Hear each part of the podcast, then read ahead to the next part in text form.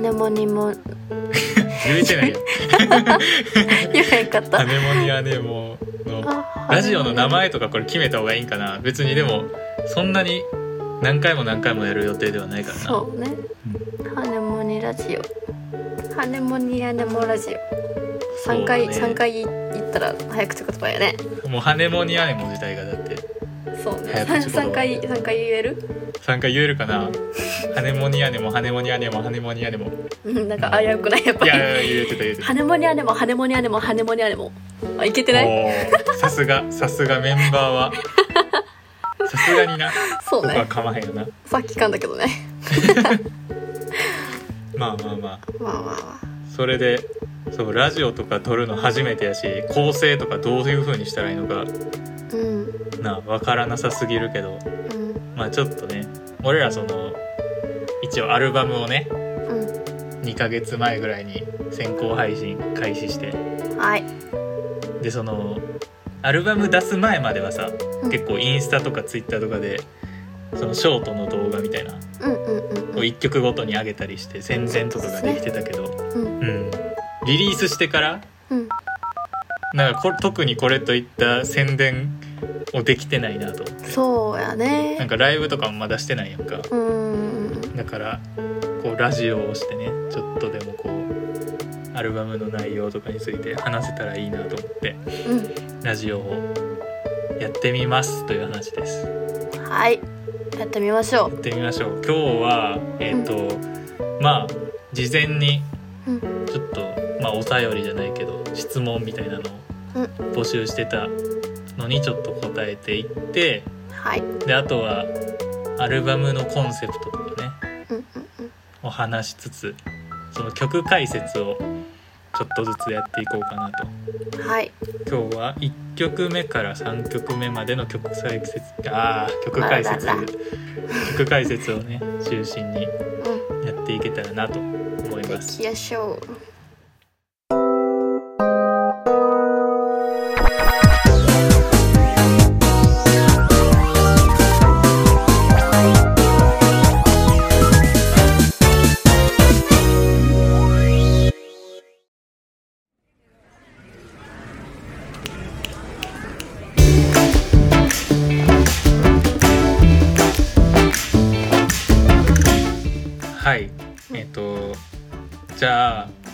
まず募集した質問、はい。早速答えていこう。はい。行きましょいきましょう。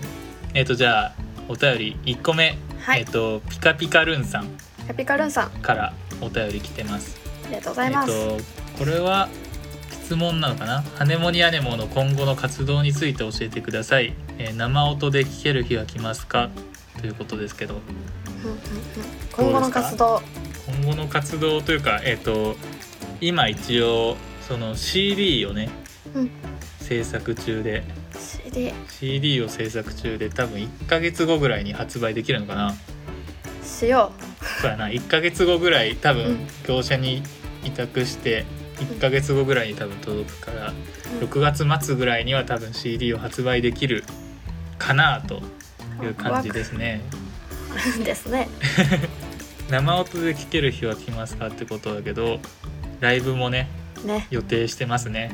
そうですね。すごいあのサポートメンバーがすごい人たちばっかりでねうちょっんと恐縮してるんやけど。ドキドキだよ。えーっとねまあハネモニアネモのメンバー2人とあとトランペットトロンボーンベースドラム、えービオラ。ビオラ。あと何があったっけ？あピアノ。でえーっとまあメンバーのギターとギターボーカル。で8人編成でね、まあいろんな楽器を入れて。楽しみ。全部そう全部生音でねうん。曲をねやろうかなと。でそのまあ音源とはちょっとね違うバージョンになったりとかもするかもしれないし。うんうんそれぞれみんなすごい凄腕のプレイヤーたちばっかりやからね。うんうん。どうなるかちょっと未だ未知よな。はいすごいな俺らも楽しみにしてるうん。んやけどまあどれぐらいかな。9月ぐらいに多分一発目のライブができるんじゃないかなとうん。思います。着々と今準備をね進めてるお期と待します。ということで。ということで、えーとまあ、今 CD を制作中ですっていうこととライブをする日あじゃあ生音で聴ける日は来ますか？来ますいきます。という ということですね。はい、はい。じゃあ次。次。質問。2個目お寿司ちゃんさんから。はい。ありがとうございます。えっ、と感想やね。全部好きです。はい。ライブの予定はないのでしょうか？CD も欲しいし早く聞きたいです。とのことですが、ありがとうございます。これさっき答えた通りですね。ありがとうございます。全部好きです。だって全部好きですは嬉しいな。すごいな。いやこれなんかそのお便りと一緒に一応そのアルバムの中で好きな曲はみたいな。うんうんうん。あの選んでくださいみたいな。うん。で何個でも選べますよみたいなあのアンケートをねうんうんうん。一応設定したんやけどこのおすしちゃんさんはうん全曲投票 してくれて。さすが。ありがとうござい全部ます好きですがこうちゃんとね全部好きなんだなと思って。ありがとうございます。ありがとうございます。でまあライブの予定はさっきの通り9月ぐらいにねうん一発目のライブができるかなっていう。あのそのアルバムが完成したのが2月ぐらいだったんですけどうん。あのすごい2月と3月ちょっと僕が就活とかでね忙しくてちょっと取りかいろいろねその取り掛かるのが遅れてしまってまあ今絶賛ちょっと準備中なので楽しみにしておいてください。ということですかね。はい。じゃあ3つ目。3つ目。3つ目の質問質問お便り。お便り。3つ目バジバジさんから。バジバジさんネーミングセンスが好き。バジバジさんから、はい。えーこれも質問ですね。お二人のこれまでの音楽遍歴はってことで。遍歴。これは楽器経験とかってことかな？とか聴いてきた音楽とか。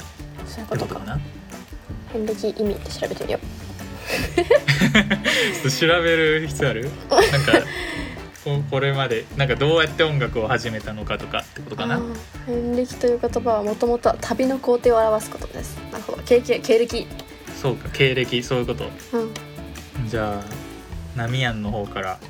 ミャンは音楽遍歴を。そうですね。もともと小さい頃から音楽が大好きでちっちゃい頃小学生の頃はダンスとか習っててで小4の頃に、あのーバンドでギターボーカルをしていたお父さんのライブを始めてみてかっこいいなって思ってそこからギターを弾き始めました。お父さんにギターの弾き方とか曲をどうやって作るかみたいなのを教えてもらって。うん。ってことは何年になるもう20生まれ生まれてるわちょっとね10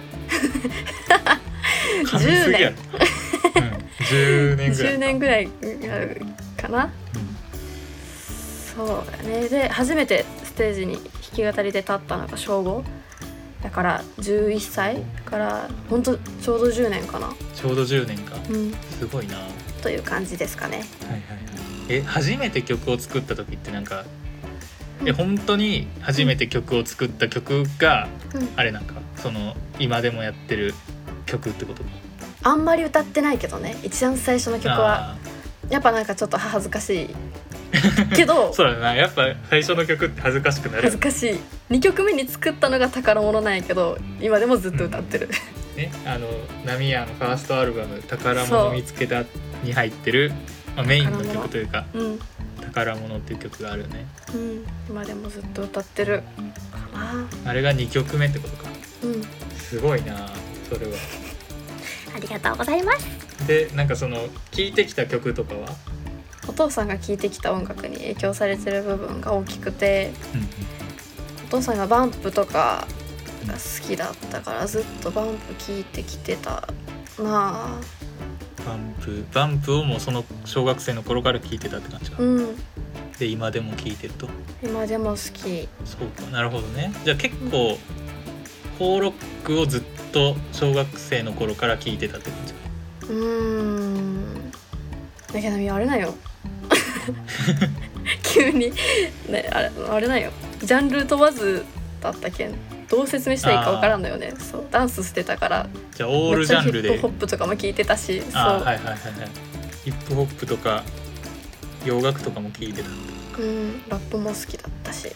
なるほどね。ヨーヨー。作る曲に一番なんていうのその影響を与えてるのはあ一番聴いてきた。あどうだろう本当なんかその時々に影響を受けてる人並みに多分違くて。ああまあそうか。うん言ったら多分全部納得されるだろうからなんか あれなんやけど。なるほどね。そうそう。まあその時のマイブームをうん。曲に取り入れるって感じか、そうね。まあ、それが一番作りやすいよな。うん。作りやすいしそれそうしていくしかないよな曲って、うんうんうん。なるほどなるほど。で楽器経験とかはあれかギターを小学生の時に弾き語りで始めてそれだけってことか。それだけです。最近はでもあのあれやん。水笛使いになりました。水笛 水笛がああとるから。カエルを結構結カエルっ構しててるいうあの貝をねこすなそれ今やりたいね。今家にあるんじゃない？あるよ。カエルの鳴き声が鳴る楽器がありましてね。そう擬音楽器を使いたいよね、擬音楽器使いを目指しています。そうでも弾き語りやとあのギターを弾きながらカエルは鳴らせないからな。あそのバンドの時に使えたらいいな。ううん。実はあの「アネモニアネモ」の「深海と宇宙」の中にもカエルの音がどこかに入ってます。探してもろて。はい入ってますね。どっかの曲のどっかに入ってますね。そうですね。カエルあった？あそう持ってきた方がいい？持ってこよう。よいや。持ってくる時間を考えてとトークをつないでたんやけど。よいしょ。いい感じに一発で鳴らせないのが悩みないけど。ねじゃあカエルの音をどうぞ。はい。おおおーって言っときながらこっちにはちょっと聞こえてないんだけど。まあまあまあこういう音がどこかに入ってますっていうね。探してみてください。ということで、じゃあナミアの音楽遍歴でした。音楽遍歴はそんな感じかな、うん。で俺はははい。小学生の小学1年生の頃かな。あのピアノをやってました。最初。ピアノ。ピアノを習い始めまして小学1年生の時に、で親がずっとクラシックを聴いてたんでうん。小学生の時は流行りの曲とかをまあ街でね耳にすることがあっても家ではなんかずっとクラシックを聴いてうんクラシックで小学6年生までピアノをやってでまあピアノをやめてうん。で中学生の頃は全然音楽をやってなかったんよやってなかったし、うんうんその自分で音楽を再生する媒体っていうのそのうんうん iPod とかさ、うん。CD プレイヤーとかっていうのがうん。なんか親が厳しくて全然そう電子機器をゆるあの使うのを許してもらえなくて。うんうんうんでほんまにだから音楽を聴くって言ったら学校のお昼の放送に流れる音楽ぐらいしか知らんくて。うんうんなるほど。そう全然流行りの曲とかしか知らんかったしそこまでその音楽に興味がなかったのが中学生の頃で、で、まあ、高校1年生の時にうん。その iPod を持ってたんやけど iPod がまあ解禁され。で、まあ、友達の影響でまあホーロックとかまあそうやなその頃流行ってた曲とかを聴き始めてうん。当時その授業で音楽の授業があったんやけどうん。ここでまあ音楽を始めるきっかけになったことがあって授業でそのギターの授業の時に僕一応その絶対音感があるんですけどは。なんかその時までその絶対音感っていうものその存在すら知らんくて。学校の授業でうん。そのチューニングってあるやんギターの。EADGBE だよみたいな最初に言われて。うん。でなんかじゃあピアノの前に集まってくださいって言われて。うんでなんか一個一個音取ってうん。あのチューニングするみたいな時間があって。うんうん。その時になんか、あれ別に「いいえ」って合わせていったらよくないって俺は思ってたんよ純粋に。はあね。でうんうん。でなんでみんな集まるみたいな。うんうんそしたらどうやらその絶対音感っていうのがあるらしいみたいな、っていうことに気づいてそうそうそうそこで気づいてで、うん。絶対音感がある人ももちろん世の中にはたくさんいるやろうけど音感がない人絶対音感がない人でもはいないです。その世の中の曲ってさ作れてるわけやんかそのうんうんそれこそ自分が聴いてたようなそのうん。アーティストっていうのも絶対音感がないかもしれんしうん。うんない状態でこんな曲を作れてるならじゃあ自分が作ったらほあじゃあ自分でも作れるんじゃねって思ってんそのう時。自分が作ったらが聞きたかったよな今。いや自分が作ったらもうちょっと、なんていうのいいものが作れるんじゃないかというか、うんかっこいいね。勝手に思い出して。うんうんうん。でまあちょっと GarageBand をねうん。うんインストールして。うん。で全然当時ギターとかも全然あの授業でやってただけやから。うんコード4つとかしか弾けなかったし、まあ、当然ねそんなそんないい曲が作れるわけもなくうん何の知識もないしね。でクソ曲をたくさん作ってて。でまあ大学に入ってようやくギターを始めはい。バンドを始めるわけですけどうん。最初そのギターボーカルしかやる気がなかったんよ。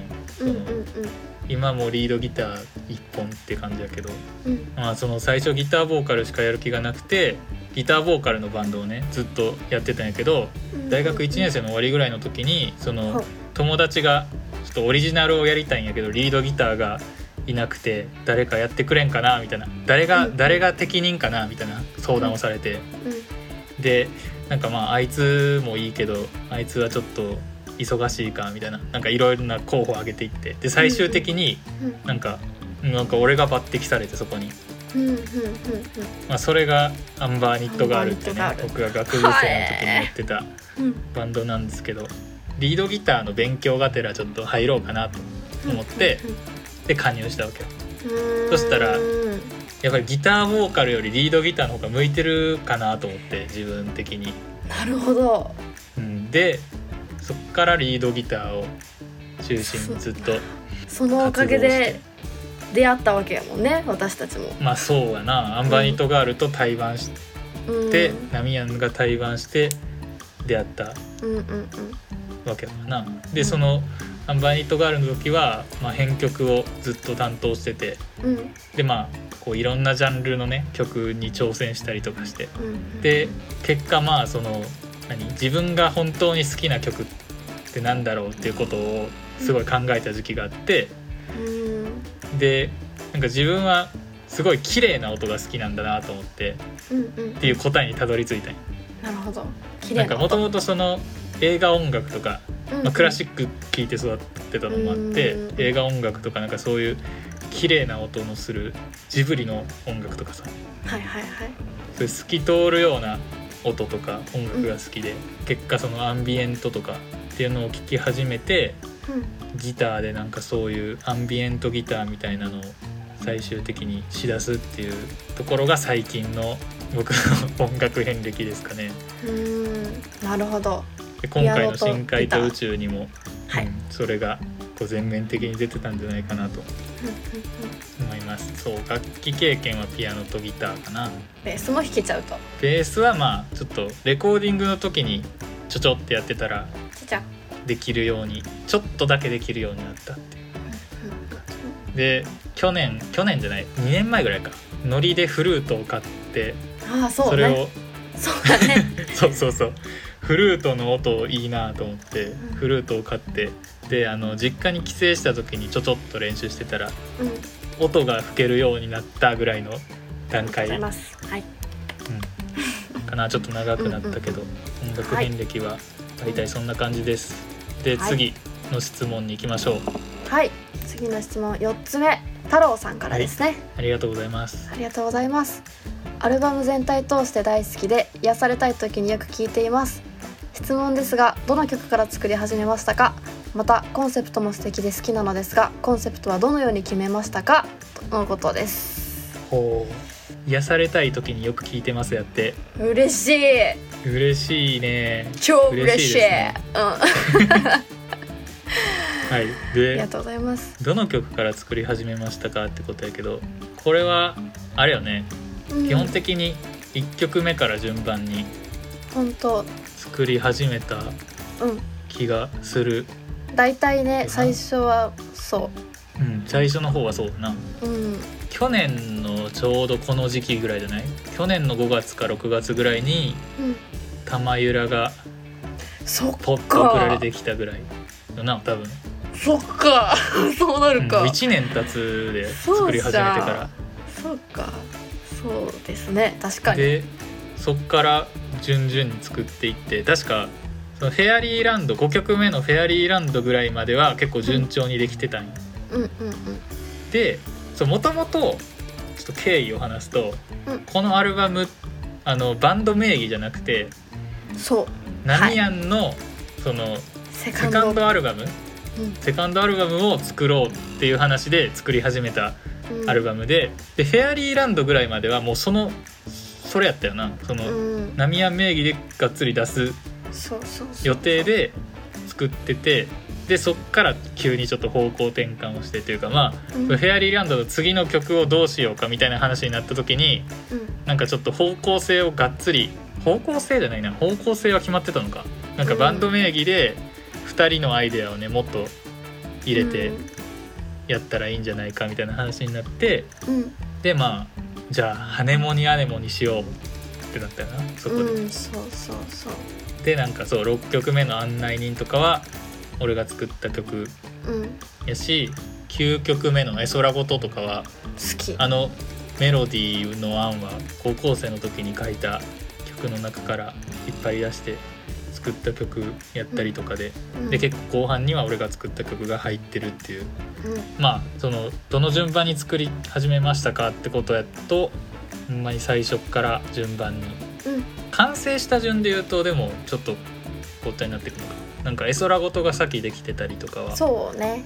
したよな。そのうん。5曲目までは多分順番で作ってでその次になんか同時並行でいっぱい作ってて、うん。うん、そうどれからで言うと最初っからやけどどの順番でっていうとちょっと難しいかもしれない。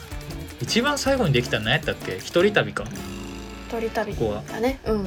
そうやな。一人旅が最後にできた。大体順番。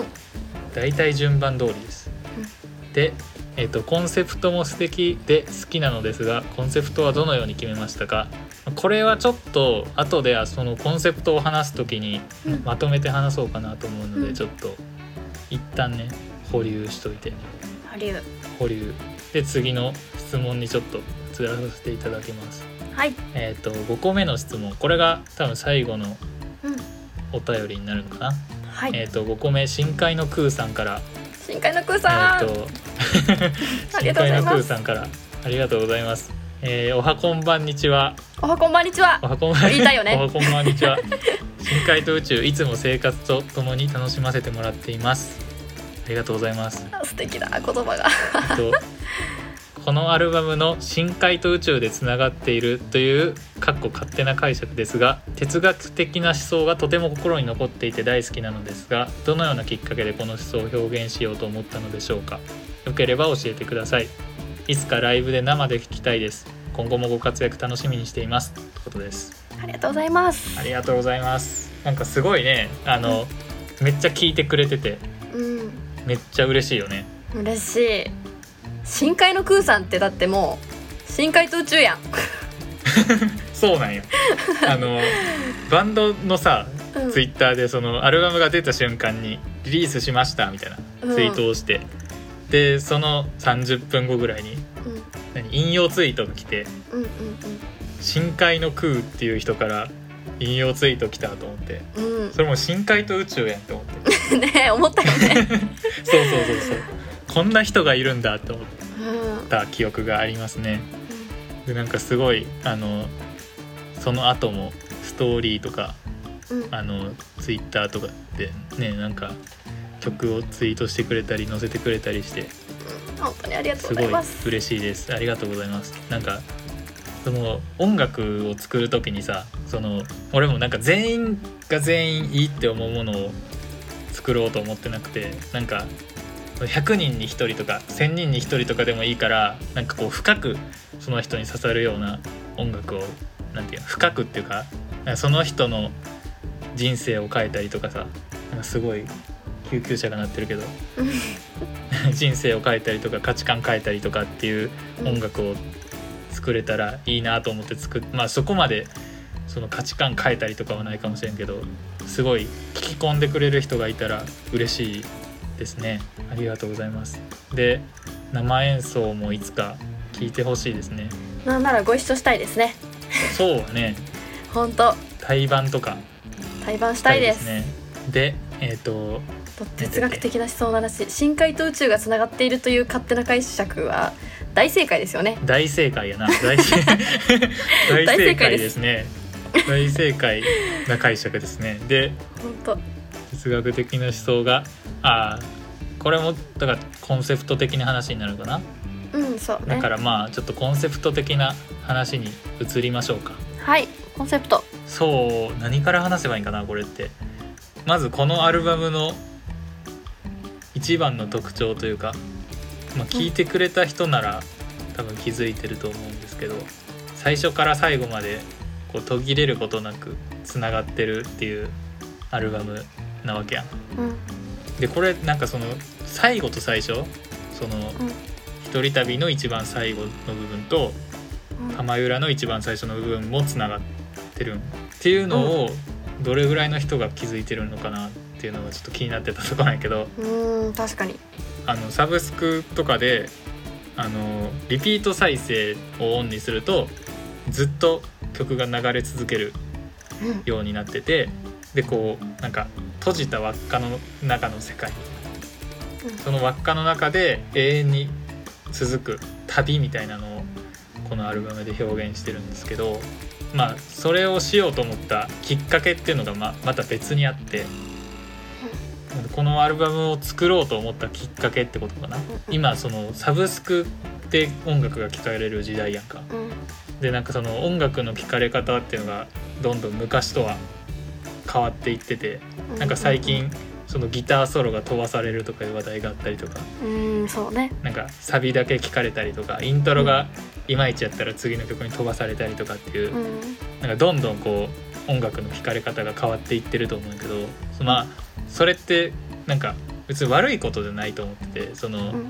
古い形式の音楽をどんどんこうアップデートしていかないといけないなっていうサインだと思っててなんか俺らが中学とかさ高校の頃ってまだサブスクがなかったやんか。うんでまあそれこそ昔のその上の親世代とかはさ CD 屋さんで CD を買うとかしかうん手段がなかったわけ、そうね。でこう今よりもやっぱ音楽を真面目に1から10まで聴いてたと思うしうん。でやっぱそれでしか気づかないその曲の良さっていうのも絶対あると思うん。よ。まあだからといってなんかそれと同じことを今やってもこのサブスクで聴かれる時代にミスマッチだと思うし、うん。まあ、あんまり面白くないし別に聞かれるようになるわけじゃないと思っててなんかじゃあそのサブスクのフォーマットに適応する形でなんか新しいこうアルバム単位で聴く意味っていうのを見出したいと思ってうん。この最初から最後までつながってるっていう今回の形のアルバムを作ることにしました。まあきっかけはそんな感じですね。でまあただただこう全曲つながってるだけだとあんまり意味がないと思ってなんかその何かその表現をしようって考えた時にまあちょうど前から音楽においてその微妙なタイム感っていうかリズムみたいなうんのをこう美しく表現できたらなっていうふうに思ってたんよ前からずっと。でうん。例えばさその人間がこうなんていうの楽器を弾いた時ってさこう生き物っぽいなんか崩れたリズムになるわけやしなんかそのクラシックとかやとさすごい一人でピアノ弾くってなったらそのその人のこうリズムで弾いたりするやんすごい。揺れのあるリズムで。うんうんうん。なんかそういうその揺れたリズムっていうのとその機械っぽいそれこそクリックに合わせた正確な打ち込みとかさそういうリズムの表現の対比みたいなのをしたくて。うん。で、まあ、さっきもその音楽遍歴の時に話したようにすごいギターに憧れたままその DTM で高校生の時曲作りをしてた期間があって、まあ、だからこそすごい生演奏とかまあその人間っぽいアナログな音にすごい憧れがずっと強かった時期があって、まあ、今でも変わらんのやけどそれは。こう歌でもピッチがちょっとずれてたりとかドラムとかでもなんかちょっと走ってたりとかっていうなんかその言い悪いは別としてこう正確なクリックに合わせて弾いたりするのってこう人間が機械に合わせてるというか機械に支配されてしまってるなって思っててなんかその人間が本能のままに引き倒したいのになんか曲っていう正解を持ったなんか曲っていうこう秩序を保つために抑えてるみたいなそういうのもいいと思うんやけどなんかその人間の原動力みたいなのを全部こう包み込めるようなこう世界を大きく捉えた音楽を作りたいっていうふうに前から思っててで、まあ、その時に思いついたのがこの「深海と宇宙」のテーマで一人の一匹のなんていうの一人の生物一つの命がこう主人公の旅っていうのをテーマにして深海とかこう陸上とかこう生き物がうごめく不安定な場所から宇宙っていう生き物がいない天体とかさ周期的な動きをする場所にこう向かっていくっていう発想を思いついてでまあその中でそのなんていうの深海とか宇宙っていうすごい未知の世界とこう人間が知ってるなんていうの基地の世界すでに知ってるって書いて基地の世界の対比もしたくてでこう知らないものにこう挟まれた人間がこう閉じ込められた輪っかの中の世界みたいなのをアルバム全体の構成で表現したいなと思ったのがこの「深海と宇宙」っていうアルバムのコンセプトであり作ろうと思ったきっかけなのかな。うんうんでこのアルバムの3曲目の「0000」っていうのと8曲目の「1000」っていうのがこう未知と基地の境界っていうのを表しててでこう私たち人間がこう未知にこう手を伸ばしてその先を知ろうとしない限りはこう未知のさらに先にあるもの宇宙の先にあるものとか深海の先にあるものっていうのに気づけないっていうのをね表現したかったのかな。でなんかその例えばさ両手で1から10まで数えたらまた1に戻ってしまうやん。みたいな。そう10の次は1になってしまうみたいな。最後まで行って最初に戻ってしまうみたいな。感じの構成にしました。はい。はい。なんか全然ちょっと言葉が下手くそで伝わったのか分からんけど 曲解説に移るかじゃあ。はい。じゃあ1曲目から順番に。まずは。まず1曲目「玉ゆら」玉ゆら玉ゆらまあさっきも言ったけどこれ一番最初にね作った曲。これは作詞作曲岡田奈美ですけど。はい。なんかどうやってこの曲を作ったというかどうやってできたみたいなエピソードって何かありますか？どうやってできたか。なんかあれよね最初その海の曲とか水の曲を作りたいみたいなところから始まったよな確か。そう。私もその美しい音うん。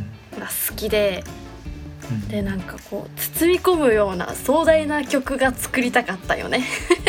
ほうほうほう。包み込むような。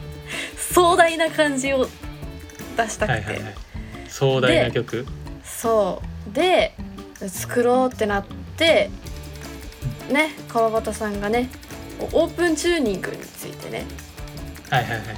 教えてくれてオープン B オープン B チューニングね。あのオープン B チューニングで。ギターって普通のチューニングやとレギュラーチューニングって言ってねミラレソシミだけどそれをチューニングを変えて全然違うのにしちゃおうみたいな。そう。やつねオープンチューニング。オープンチューニングで。かつ本当今までと全く違った曲の作り方しててこの曲で。ほうほうほだって構成とかが A メロだけ。うそうはね。だから A メロうん。が4回やって終わりっていううんよくわからん構成の曲ね、そう。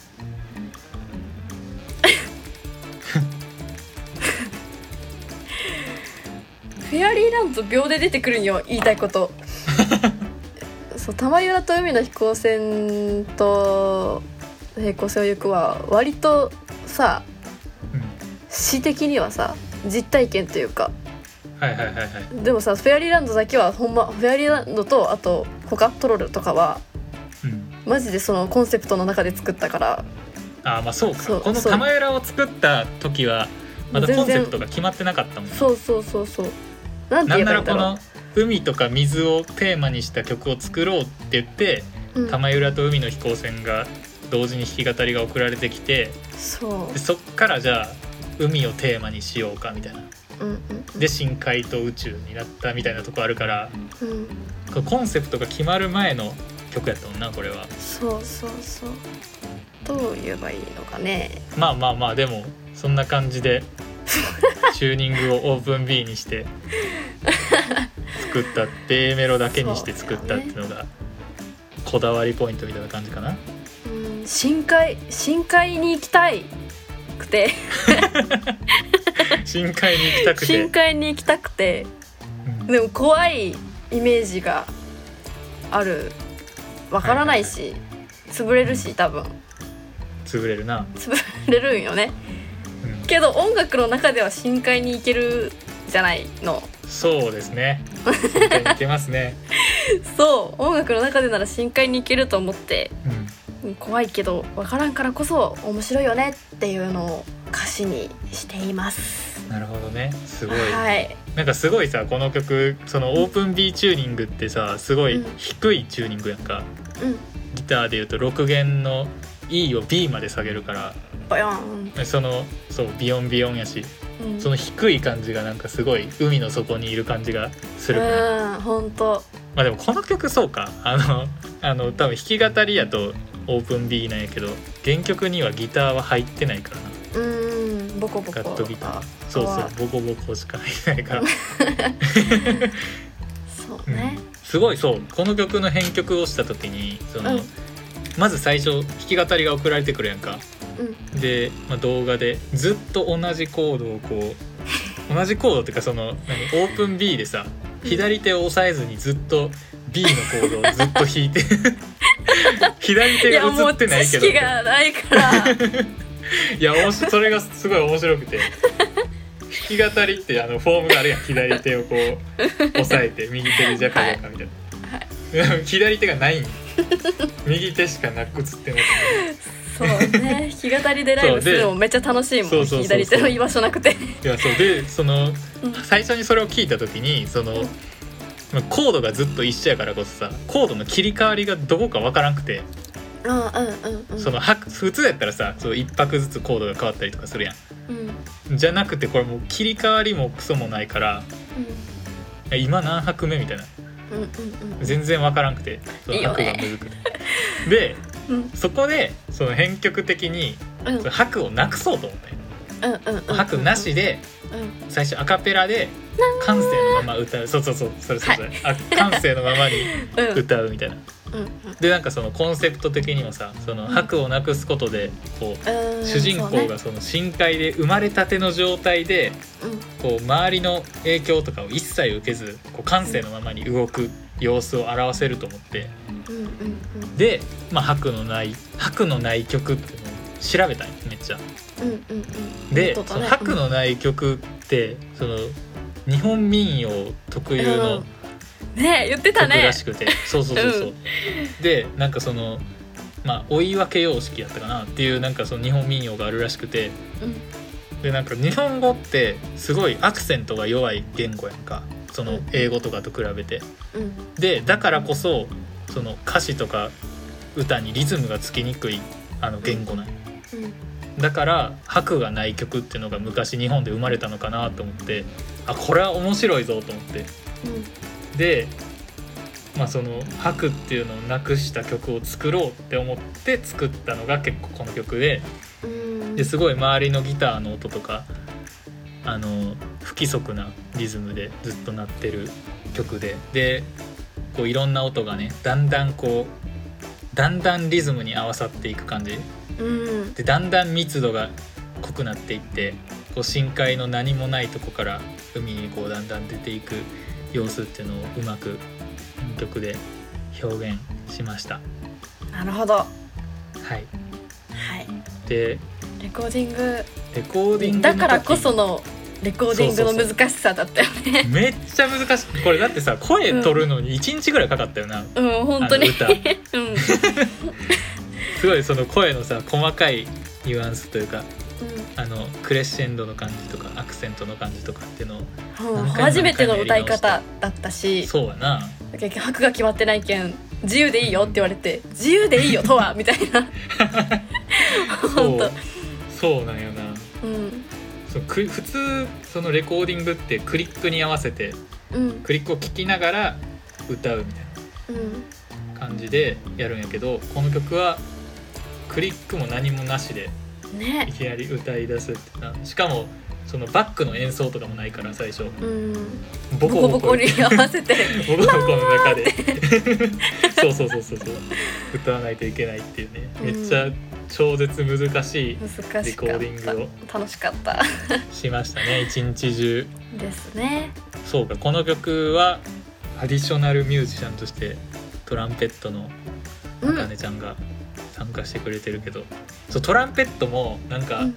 別にこの曲を撮りますって言ってあの撮ったわけじゃなくてなんか別の,、あのレコーディングの予定があった時に時間が余ってうんうんうん。ちょっとついでやから撮ってほしいのがあるんやけどみたいな。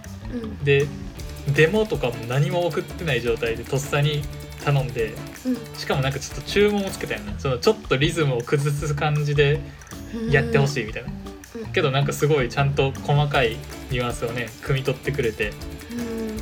吹いてくれてめっちゃいい感じにな本当さすが。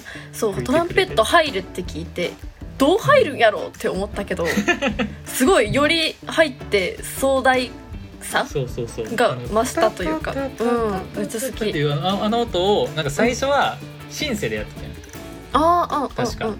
デモの時そうやったよな。デモの時シンセで撮っててでそのシンセの音はうん。トランペットに変えようって思って。その時そのレコーディングした時に。でトランペットに変えて大正解やったな。うーん。なんかこれから始まる感がすごいあるというありがとうごございます。この曲はそんぐらい？かな？そんぐらいかな。まゆらはまゆらでした。い。次。海の飛行船2曲目。海の飛行船。これもね玉浦からつながってそのまま海の曲ってことやけど、この曲はうん。魚の歌なんですね。魚の歌。魚になり僕は泳ぐたかってたですそいやもう海のコンセプトにバッチシやな。う魚の曲本当にオープン B のままうん知識がないからベースを変えるぐらいしかできないけど。この曲でも最初さダドガドで作ってたよな、そうそうそうそうそうそうそう。そうじゃん。ちあダドガドっていうのはあのチューニングが DAG え？じゃあじゃあ DAD D G G A A D でダドガドって読む。あの、うん。うん。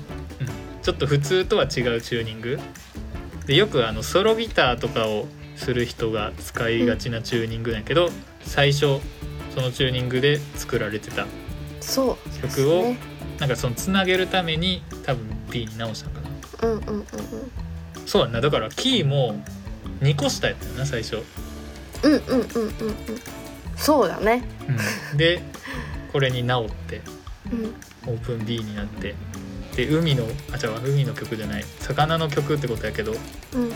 魚が好きで魚になりたいし水族館が好きだし。水族館でな、ね、流れるような歌になりたいよね。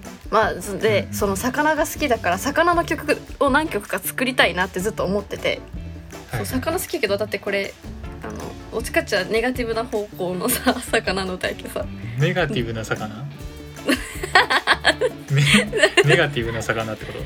ネガティブな魚ってこと？をネガティブな魚そう、はい。内容としては、うん。私がちょっと流されやすいところがあって人の意見とか。それを魚に例えて書いたね。こう詩海を水を漂う魚のように。そうなんですね。なるほどね。それがきっかけでうん。そういう曲ができてうん。詩もなんかずっと「僕は泳ぐ」って言ってそう。魚の歌になりました。で海をだんだん上昇していくうん。感じのな、海中旅行。そうそうそうそう、ね。そうか。これあれや。その何？タイトルもさタイトル。うん。結構最後まで決まらんかったよな。一人旅一人旅だってこれやったよね。あそうそうそうそうそうこの曲最初一人旅っ一ていう名前人旅やったよね。そうそうそう。で一人旅が結局別の曲になったってういうかーん。海の飛行船」っていうタイトルは俺がつけたんやったっけ？最終的に。そうね。好き。そのタイトルこのタイトル。飛行船ってすごい形がさ魚っぽいやん、うんうんうん。でまあすごい海の中と空を対比するアルバムでもあるから。うん。ね海の中に飛行船が飛んでるみたいなうん。うん感じのニュアンスだと面白いかなと思って「海の飛行船」っていうタイトルにしましたね。うん。うんナイスで編曲そうは編曲はそうやな。うん。機材の話になっちゃうけどちょうど喋れなくなっちゃう。はい。いやあのちょうどこれを作ってたのが去年の6月か7月ぐらいかな。そうね。うんちょうどその時期に「うん。ムード」っていうエフェクター、うん。そうそうそう。ムードっていうエフェクターをずっと欲しかったやつをねちょうど買って、そうそうそう。ずっと全然お金なかったんやけどうん お金ね。あのこの曲はムードしかないと思って で買って。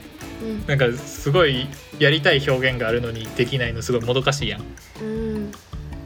で買って。でムードっていうのがそのどういうエフェクターかっていうと、まあ、エフェク軽く。トおじさんになるのね。はい 手でこうなんていう音程をいじるというかうんうんピコピコいうエフェクターだよね。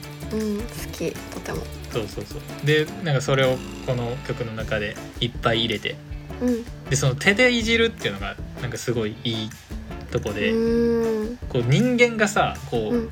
なんていう感性のままにいじってるから魚がこう気まぐれに泳ぐ感じ？うん。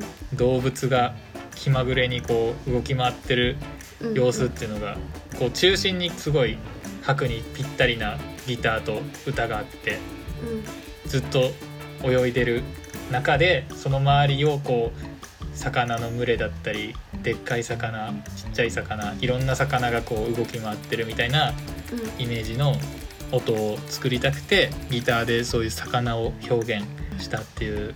であとそうこの曲のねドラムめっちゃ好きなんよね。ほうほう。ドラム。自分で作っといてやけど、こうタムフロアタムをさうん。ドゥン。タムを基調としたスネアが一回も出てこないんよこの曲。うんうんうんうんうん。でマレットで叩くタムの音がマレットね。あって、うん。うんドンっていうめっちゃよくない？あれ。好き。めっちゃ好き。で、うんトライアングルの音とかも入ってるなこの曲、うん、うん、そう。いやそのあのリズムがこのマレットのドラムとトライアングルのリズムがすごいいいなとマッ個人的に気に入ってるうん曲ですね、トライアングルもなんかそう最初安いトライアングルしか持ってなくて。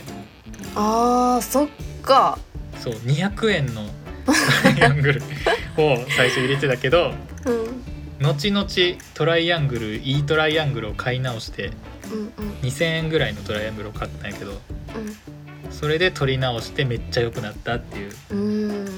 音が、結構だからそういうのもあって楽器買い替えたりとかしてるからめちゃくちゃ何回も生まれ変わってるうん。発売までに、デモの段階からめちゃくちゃ変わってる曲かもしれない。うん。でこの曲はレコーディングが面白かったよなあの魚の声をね。そうそうあの「タラララタラララ」っていううん。あの声をね。あれはあの鼻をつまんでなんか声を発して撮った気がするな。うん。うんえ鼻つまあそうか。鼻つまんで出した声とあと混ぜて。あのそそうそう歯をし食いしばるなあそうそうそうそう。口閉じたらこのまま喋るみたいな感じで。そうそうそうそう。そうここのこの喋り方で。このまま喋る。これでもラジオやから伝わらんから。伝わるかなこの歯を歯をこう口閉じたまま喋る。うん。口口は開いてるんやけど歯が閉じてるみたいな。歯が閉じてるそうか。いいってしてる状態の状態であの「ん。ヘーヘーヘーヘーって言ってそうそうそう。でそれを後であのピッチシフターでうん。声をね高くして魚魚のの声をね。声にしてね。あと他にも魚の声入れたりして。ん？あそうか。そうなんか魚っぽい声。あ泡？いろんな声泡入れたのは？あ泡はなんかポッポッポみたいなやつやろ。うん。あれは結局玉浦の方に使った気がするな。あの楽しかったなこれレコーディンあれ楽しかったよな。楽しかった。魚の魚の声をやってくださいみたいな感じで。グそうそう。ないろんな魚の声をやってたな。うん。かな。でそうかこの曲はベースが入ってないな確か。うんうんうん。ギターのチューニングがすごい低いからベース一回取ったんやけどうんうん。あこれベースいらんなと思って結局うん。入れてない気がする、であの最後のさうんあの最後のこの海を去ってる直前ぐらいうん。のシーンであのずっと鳴ってるピコピコピコみたいなギターうんうんうんうん。があるんやけどあれ一発撮りなんよあれ実は。へえ一発撮りで知らんかったそれは。ムードがうん。あのムードってねエフェクターがうん。届いてうん。次の日ぐらいに撮ったんよこの曲、はいはいはいはい。でまだそのムードの何？使い方とかがちょっとあやふやな状態でうんなんかいろいろいじってうんなるほど。なんかおもちゃを触る子供みたいな感じでうん。いろんな音を入れたんやけどなんかそのとりあえずさこの録音ボタンを押してで何も分からんけどとりあえず撮ってみるみたいなうんうん。ことをやっててでその最後のシーンでそのドゥクドゥクドゥクっていうあの暴れてる音をうん。ビューみたいな 伝わるかな。口で言ってわかるかな？そうそうそう。うん。ビューってしてこう、まあ、ディレイをね発信させてうんやってるんやけどあれ一発目であれが撮れてなるほど。完璧やんと思って。はいはいはいはい。撮れてファーストテイク。だから。ファーストテイク。ファーストテイクあの音は。あえー、そうだったんじゃ。知らんかった。うん。それぐらいかなこの曲もかな？で次。3曲目。3曲目。3曲目は？0000ことですけど。0000曲名の意味とは？そうやな。曲名の意味。これ最初曲名全く別のなんか絵文字みたいおおみたいな。感じやったよな。だったよね。そうそうそう。伝わらんで絶対。いやなんかでこの曲がどういう曲かっていうとうん。その海から陸にまあうん。音のままなんやけど海から陸に出て出る曲やから、まあ、さっきも言ったその未知と基地の境界を表す曲で、まあ、海と陸の境界やから海抜0メートルっていうまあ意味で一応。でその8曲目の1000は海抜1000メートル。みたいうん。うんなあ1000メートルじゃないな。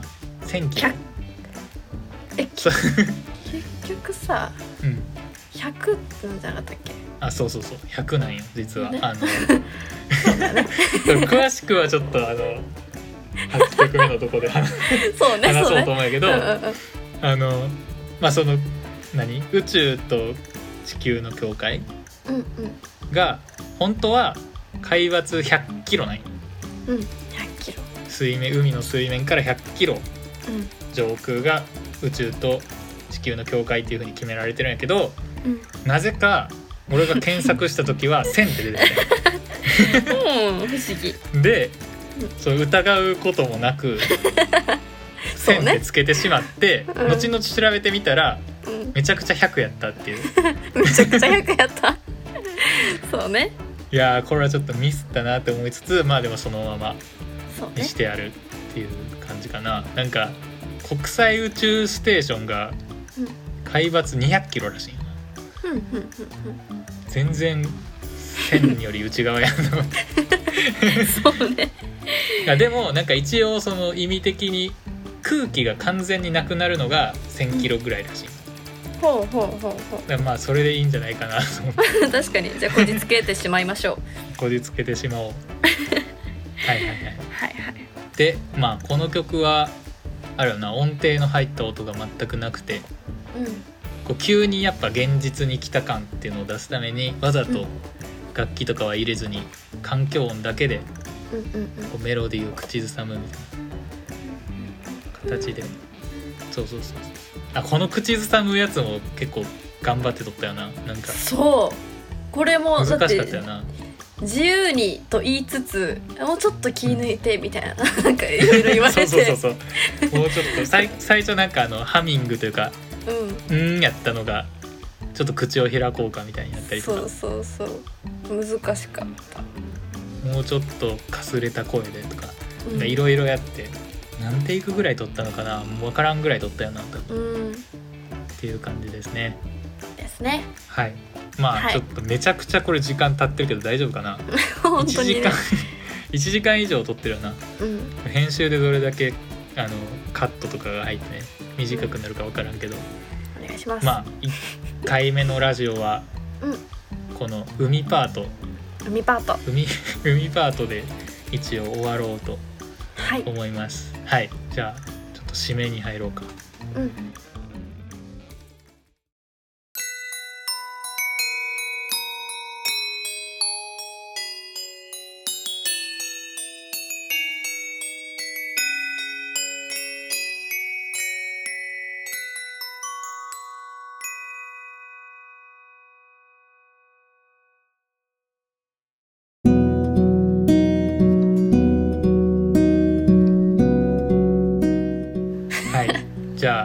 とりあえずうん。今回はこの3曲目までで次回は4曲目から何曲目や 7, 7まで7曲目の「トロルの魔法」までうん。の解説を中心にやっていきます。やっていきます。はい。アネモニアネモはい。インスタインスタグラムツイッター YouTube など YouTube やっております。はい。ぜひぜひハネモニアレモで 言えてなかったよ。ハネモニアレモで。調べてチェックしてください。はい。ぜひフォローしてください、はい。で、まあ、まとめるとうん。今は CD を作ってまして1ヶ月後ぐらいに多分できますと。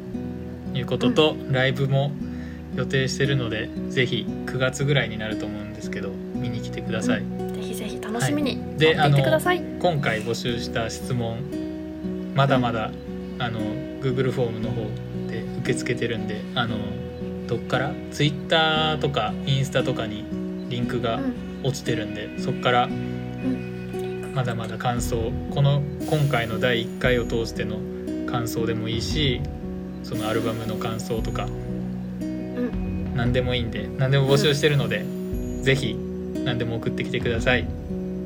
はい。これどうやって締めるのが正解なの？ラジオって とりあえず言うことは言ったけどこれあれかな今このバックで曲がなんか終わりっぽい曲が流れてるんかな。にかな。編曲あ編曲じゃない編集で編集でそんな感じにします。はい。じゃあまあ次回も、えっと、曲解説をね4曲目から7曲目までしようと思うのでぜひ。ぜひ聞いてください。ありがとうございました。ここまで聞いてくださったありがとうご方でざいました。終わり かな。ありがとうございました。これで終わり？なんかすごいぬるっと終わるな。ぬるっと。ラジオなんかやらんもんねだって。喋るのそんな得意じゃない2人やん。そうそうそうそう。そう音楽でしか喋れんじゃん。そ う音楽でしか喋れない。基本ね。ギターで喋る